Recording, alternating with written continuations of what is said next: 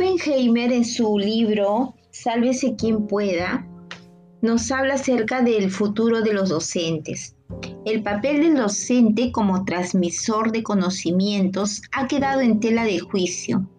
Actualmente el Internet es una herramienta en la cual trae muchísimos conocimientos almacenados y el cual puede transmitirlos más rápidamente.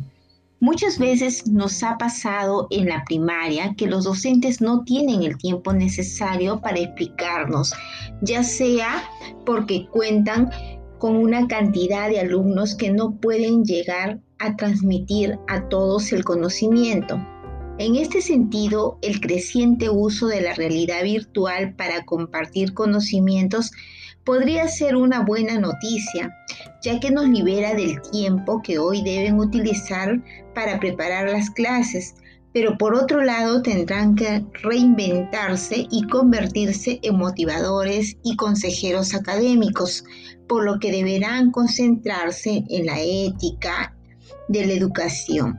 También podrá dedicar más tiempo a trabajar sobre las fortalezas y debilidades de cada uno de los estudiantes. Edúquese quien pueda. Eh, nos dice que los docentes dejarán de enseñar de forma tradicional y se convertirán en motivadores, consejeros y terapeutas personales que ayudan a encontrar la pasión, fomentar la curiosidad, inculcar la perseverancia, la ética, la empatía y el trabajo en equipo.